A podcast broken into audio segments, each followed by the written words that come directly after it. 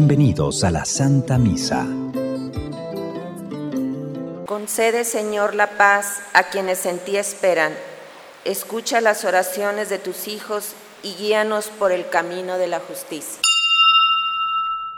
Aleluya, aleluya. El que me ama cumplirá mi palabra y mi Padre lo amará y haremos en él nuestra morada, dice el Señor.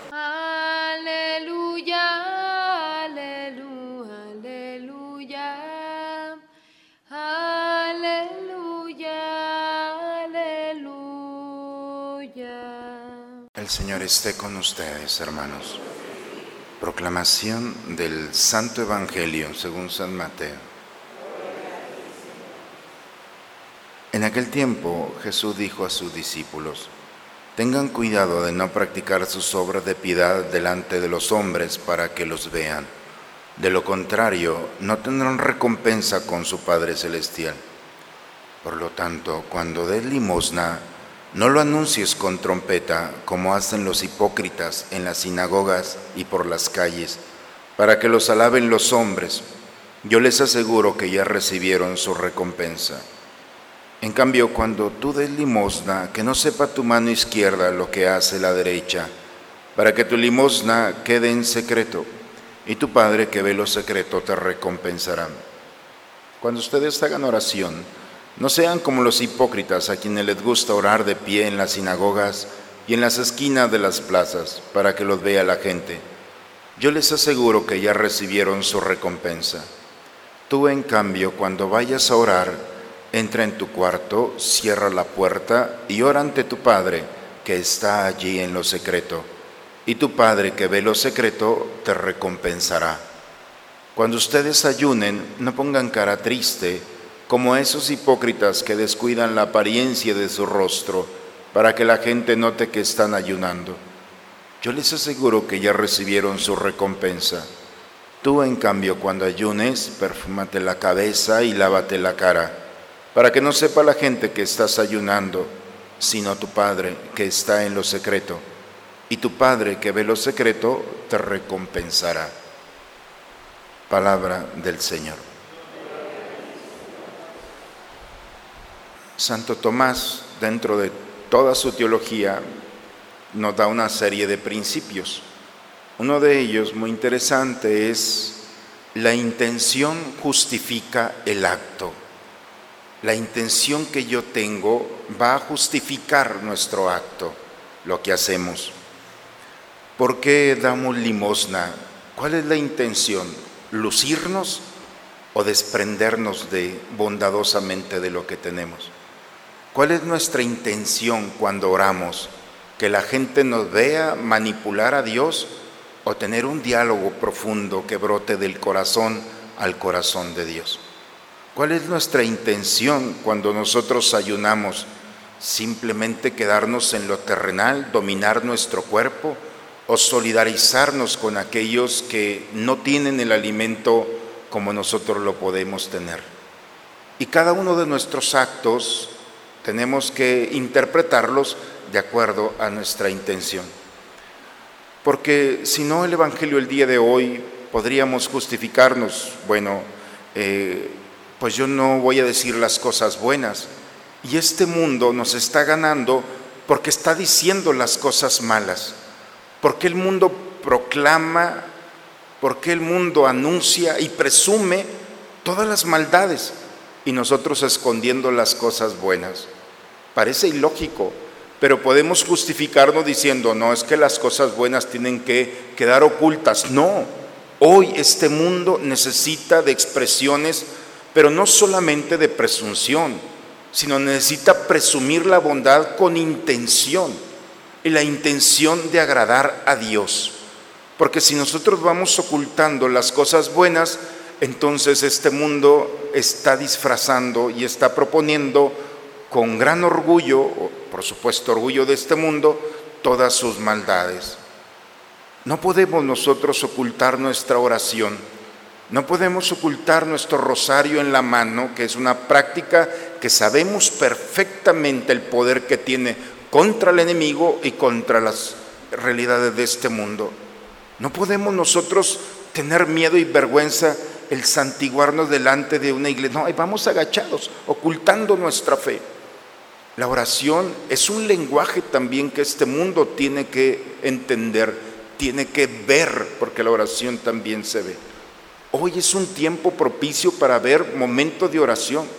Cuando llegamos a un lugar público o en la casa, Señor, gracias por estos alimentos, mínimo la bendición. Algo sencillo, pero que, que denote que es parte de una espiritualidad y una espiritualidad social también. La oración no solamente es en el cuarto, claro lo puedes hacer, pero la, la oración con intención. ¿Cuál es la intención de orar? Dialogar con Dios, permitir que Él me hable y yo responderle, alabarlo, agradecerle, darle gracias, pero también pedirle, porque también la oración va por ese camino.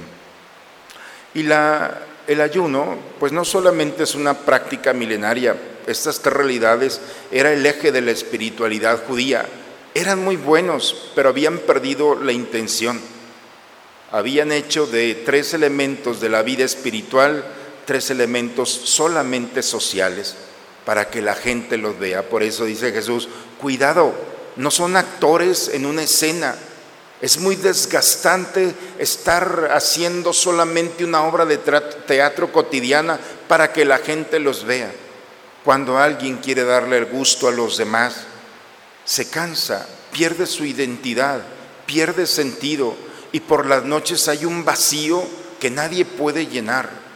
En cambio, cuando hacemos las cosas por Dios, entonces cada palabra, cada gesto, cada actitud, tiene resonancia en el corazón y dejamos huella para que el otro vea. Hoy la primera lectura, Elías y Eliseo. Un profeta Elías que fue auténtico en todo momento, no pudieron quitarle su bondad. Lo persiguieron, lo rechazaron, estuvo a punto de morir. Sin embargo, el impacto que tiene en otro joven es que delante de los dolores, de las tristezas y de las realidades de este mundo, siempre fue el mismo. No quiso darle ni al rey, le quiso dar gusto. Él fue, es y será delante de Dios un justo, porque no cambió ante las circunstancias. Y cuando alguien es íntegro, sin doblez y quiere agradar a Dios, entonces siempre habrá un joven a nuestro lado que está viendo nuestros actos y el día que no estemos dirá, yo quiero continuar tu obra. Para un padre, sus hijos. Para sus hijos, sus hijos. Para un sacerdote, espero que otro más que quiera animarse. Pero siempre nos están mirando. Para bien o para mal, la integridad de una persona, la intención de agradar a Dios, le dará sentido a todos nuestros actos. Nos va a liberar de darle gusto a los demás y nos va a quitar el agobio de no poderlo hacer. Quien agrada a Dios por la noche estará tranquilo, estará en paz, porque tendrá que ofrecerle a Dios sus obras, pero sobre todo su huella, su luz, su presencia, alguien lo está viendo. Y sabemos que cuando no estemos aquí, alguien va a continuar esta historia. Por eso, hermanos, las lecturas del día de hoy nos llevan a vivir la realidad. No somos actores. Quítate el hipocritón. El hipocritón es el actor griego. Deja de ser ya un actor. Disfruta la vida como es. Vive lo que eres. Disfruta lo que eres. Y permite que tu vida tenga la intención en tus palabras, en tu generosidad y en tus actos, en todo lo que somos, agradar a Dios. Aún con nuestras limitaciones y pecados, poderle decir, por lo menos en la noche, Señor, ¿qué te pareció mi día?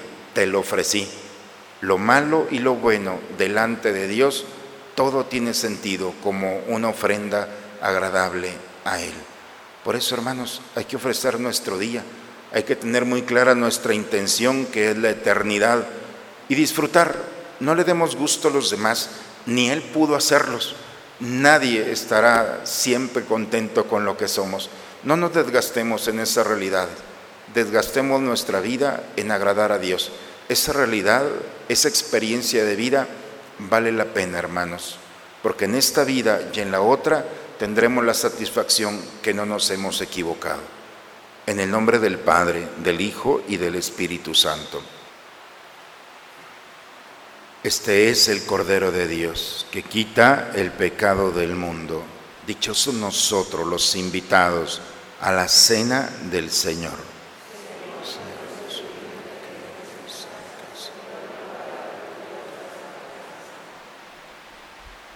Repetimos la antífona de la comunión. La paz les dejo, mi paz les doy, dice el Señor.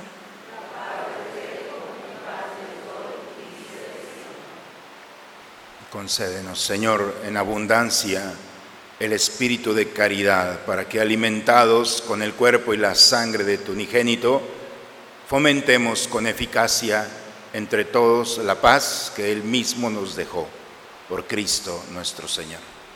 Señor esté con ustedes, hermanos. La bendición de Dios Todopoderoso, Padre, Hijo y Espíritu Santo, descienda sobre ustedes, sobre sus familias y permanezca siempre. Pues hermanos, vayamos a vivir con la intención de agradar a Dios. Todo tendrá sentido. Aún aquello que parece que no es lo, los resultados que hubiéramos querido, si todo tiene la intención de agradar a Dios, todo tiene en su momento una razón de ser. Por eso vayamos a poner en práctica nuestra fe y a compartirla con aquellos que nos esperan. La misa ha terminado. Un buen día a todos, hermanos. Ven a Él.